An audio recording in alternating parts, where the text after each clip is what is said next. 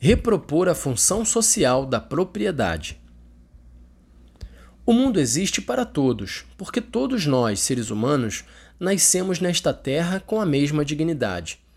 As diferenças de cor, religião, capacidade, local de nascimento, lugar de residência e muitas outras coisas não podem antepor-se nem ser usadas para justificar privilégios de alguns em detrimento dos direitos de todos.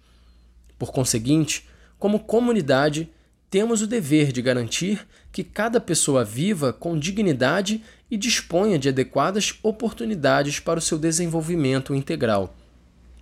Nos primeiros séculos da fé cristã, vários sábios desenvolveram um sentido universal na sua reflexão sobre o destino comum dos bens criados.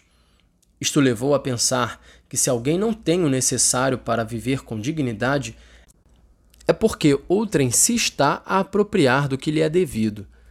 São João Crisóstomo resume isso, dizendo que não fazer os pobres participar dos próprios bens é roubar e tirar-lhes a vida.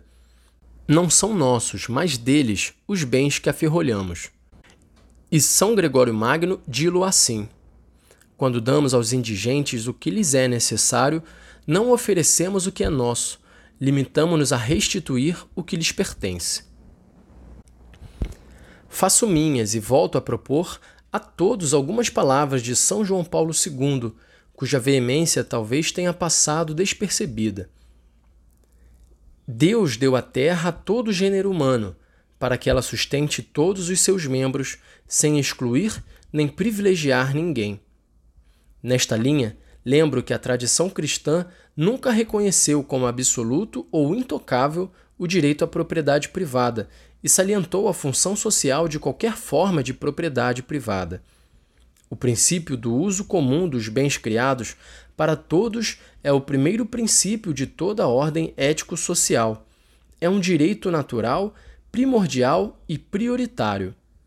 Todos os outros direitos sobre os bens necessários para a realização integral das pessoas, quaisquer que sejam eles, incluindo o da propriedade privada, não devem, como afirmava São Paulo VI, impedir, mas, pelo contrário, facilitar a sua realização.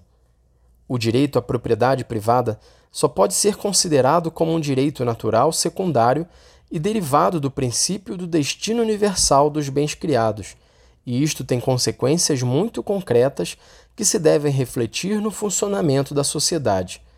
Mas acontece muitas vezes que os direitos secundários se sobrepõem aos prioritários e primordiais, deixando-os sem relevância na prática.